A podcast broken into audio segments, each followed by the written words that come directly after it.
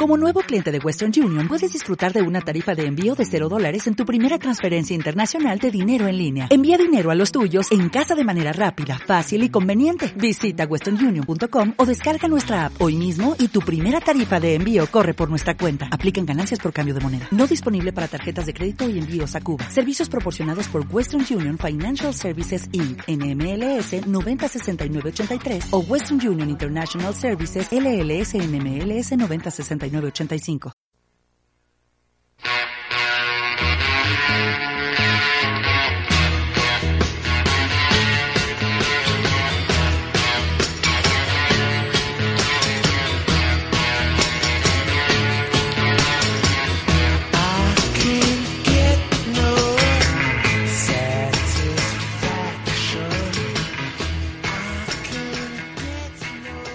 ¿Cómo están? Bienvenidos una vez más a capítulo 1. Yo me llamo Víctor Flores. Les recuerdo que se pueden poner en contacto conmigo a través de dos cuentas de Twitter.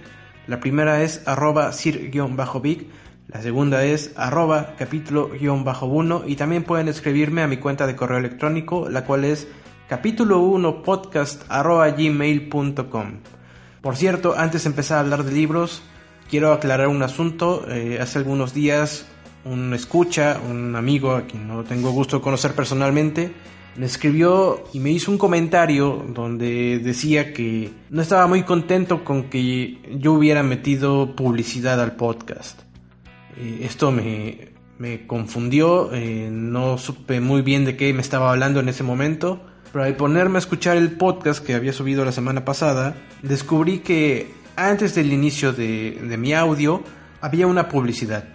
Eh, esta publicidad duraba cerca de 22 segundos y en ella se explicaba que el servidor al cual subo este podcast iba a empezar a incluir pequeños clips promocionales, eh, comerciales, en los diferentes podcasts que transmite. Y esto puede evitarse pagando una suscripción mensual. Es decir, si ustedes se abonan, no volverán a escuchar ningún comercial cuando se propongan escuchar un podcast. Y si deciden no hacerlo, pues algunas veces escucharán algún comercial de poca duración, les digo 20-22 segundos, antes del inicio del podcast que quieren escuchar. Esto está totalmente fuera de mi control, esto es algo que está haciendo el servidor donde yo subo el podcast y de cierta manera me parece lógico que ellos intenten eh, obtener alguna ganancia para que el servicio pueda seguir al aire. No lo veo como algo malo, creo que es algo lógico, eh, hasta cierto punto necesario porque mantener un servicio como el que están haciendo ellos, pues debe costar dinero, eh, se tiene que pagarle a la gente para que mantenga todo en orden y si a través de pequeña publicidad pueden obtener alguna ganancia para que esto siga en marcha, pues creo que están en todo su derecho. Les repito, yo no tengo ningún control sobre esto, está fuera de mi alcance, de hecho no me había percatado de ello y si alguno de ustedes eh, creyó que era comercial mío, que había sido iniciativa vía poner marcas o algo así antes de mi podcast, pues no, no es cierto. Ojalá sí y ojalá yo también estuviera eh, recibiendo algún tipo de ganancia. Bueno, ahora sí, eh, vamos a pasar a cosas un poquito más interesantes, un poquito más alegres. Pero antes de empezar a hablar de libros, también quiero mandarle un fuerte abrazo a mi amigo Carmix y a su hermano, quien se hace llamar el Niño Rata, ambos conductores del podcast El Café Comiquero, uno de mis favoritos, un podcast que escucho desde hace ya tres años, semana tras semana, y del cual tuve el honor de ser el primer invitado cuando apenas eh, el buen Carnix lo inició, y que la semana próxima estarán cumpliendo tres años ya al aire. Y la verdad es que esto me tiene muy contento por ambos y especialmente por Carmix porque fue quien inició el proyecto y sea el esfuerzo que le ha puesto a esto para que pues, ya se cumplan tres años desde que empezó con su emisión. Yo no sé si me estén escuchando ahora mismo, pero si sí, pues les mando un fuerte abrazo a los dos. Espero que sigan teniendo mucho éxito y que el Café Comiquero siga y siga muchos años más al aire. A ellos los pueden encontrar también en este mismo servidor o en iTunes y me parece que en algunos otros más. Y si les gustan los cómics, los superhéroes, el manga, el cómic también alternativo de autor, pues entonces este podcast es para ustedes. Eh, realmente eh, uno se lo pasa bien escuchándolos, también eh, se aprende y sobre todo uno siente que está platicando entre amigos. Así que ahí lo saben, el Café Comiquero también los encuentran por Twitter y Facebook. Y bueno, pues ahí está el saludo y la felicitación para ellos dos. Ok, ahora sí, ¿de qué vamos a hablar esta semana? Pues esta semana vamos a hablar de mi escritor favorito. Y ya sé, ya sé, ya sé, tranquilos, tranquilos. Hace mucho que no hablo de él, ya me toca, por favor, no pongan esa cara. Hace mucho tiempo que no hablo de Stephen King y me muero de ganas por contarles sobre el último libro que leí de él y que sin duda les tengo que recomendar vamos a hablar de Mr. Mercedes, o Señor Mercedes para no ponerle demasiada crema a mis tacos, la cual es una novela publicada en 2014 y es una novela especial tanto para los lectores de Stephen King como para él mismo, porque es completamente diferente a lo que había estado publicando, me parece que a lo largo de su carrera. Y digo que es diferente porque esta es una historia policíaca, la historia de un detective que investiga un caso, un crimen, y cumple completamente con el perfil de este género. Como el mismo King dijo alguna vez en una entrevista, escribir este libro fue un verdadero reto para él, pues se apegó completamente a las reglas del género al pie de la letra. Se propuso escribir un libro totalmente sin la presencia de algún elemento sobrenatural en la trama. Y aunque usted no lo crea, lo logró. De hecho, en alguna otra entrevista dijo que cuando ya llevaba algunos capítulos escritos, se detuvo, Miró fijamente la pantalla de su computadora y se dijo a sí mismo, ¿qué diablos estoy haciendo escribiendo una historia dentro de este género?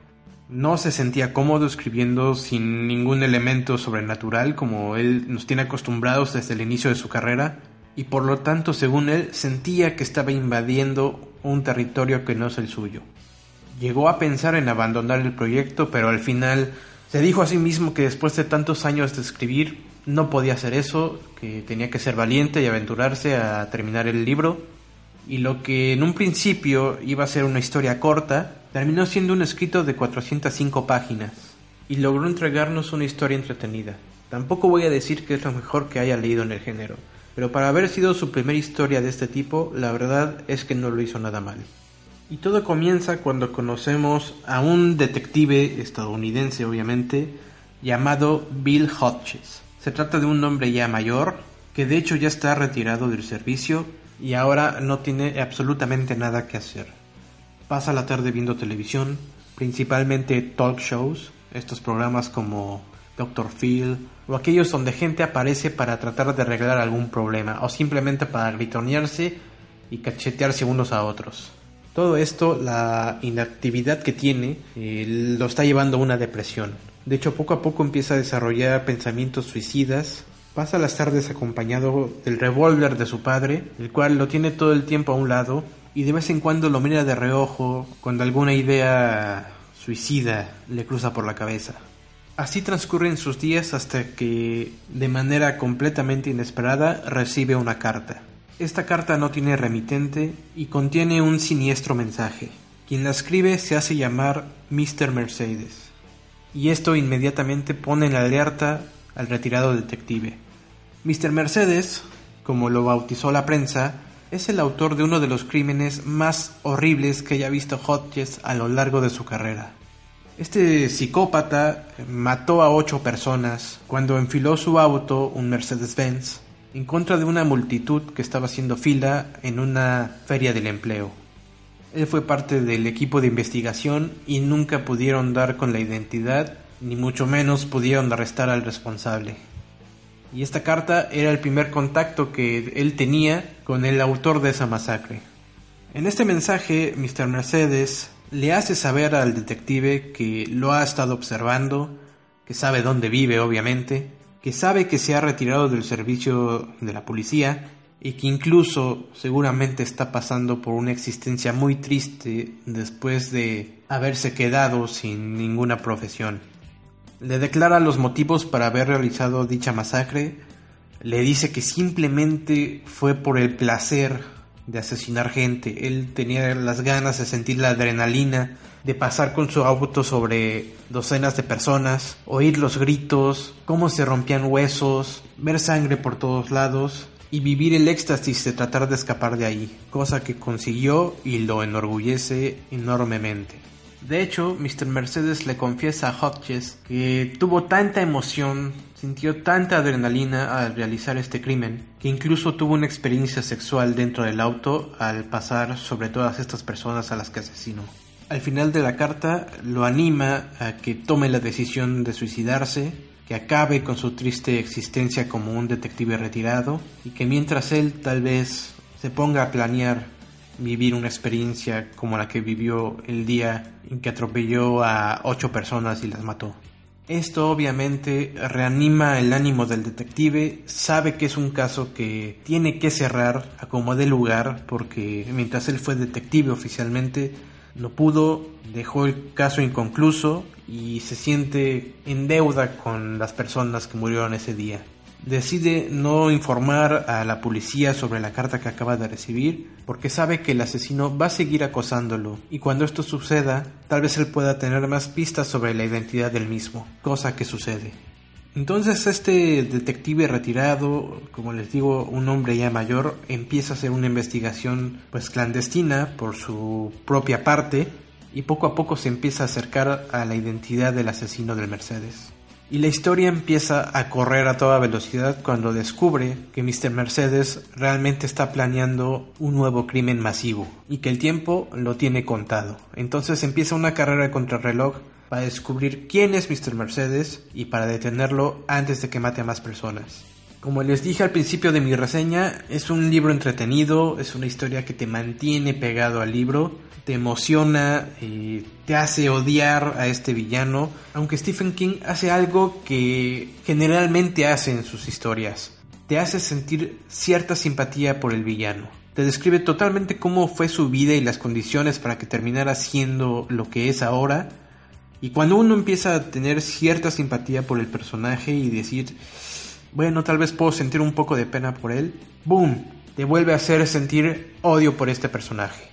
Y eso es algo que le agradezco a Stephen King, que juegue con la psicología, con los sentimientos del lector y nos divierta.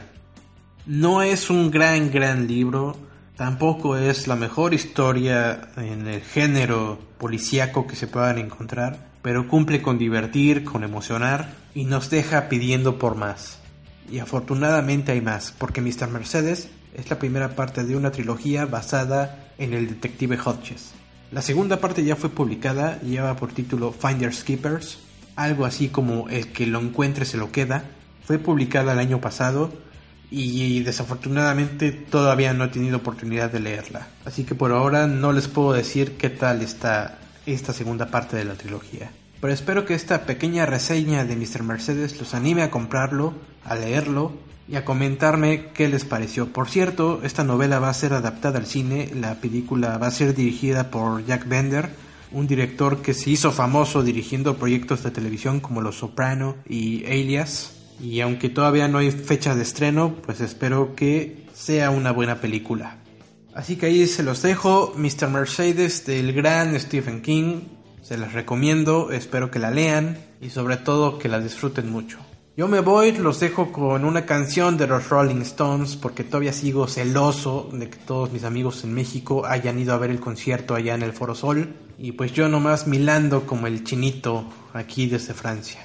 Muchas gracias por acompañarme una vez más, les mando un fuerte abrazo a todos, nos leemos en la próxima página, hasta luego.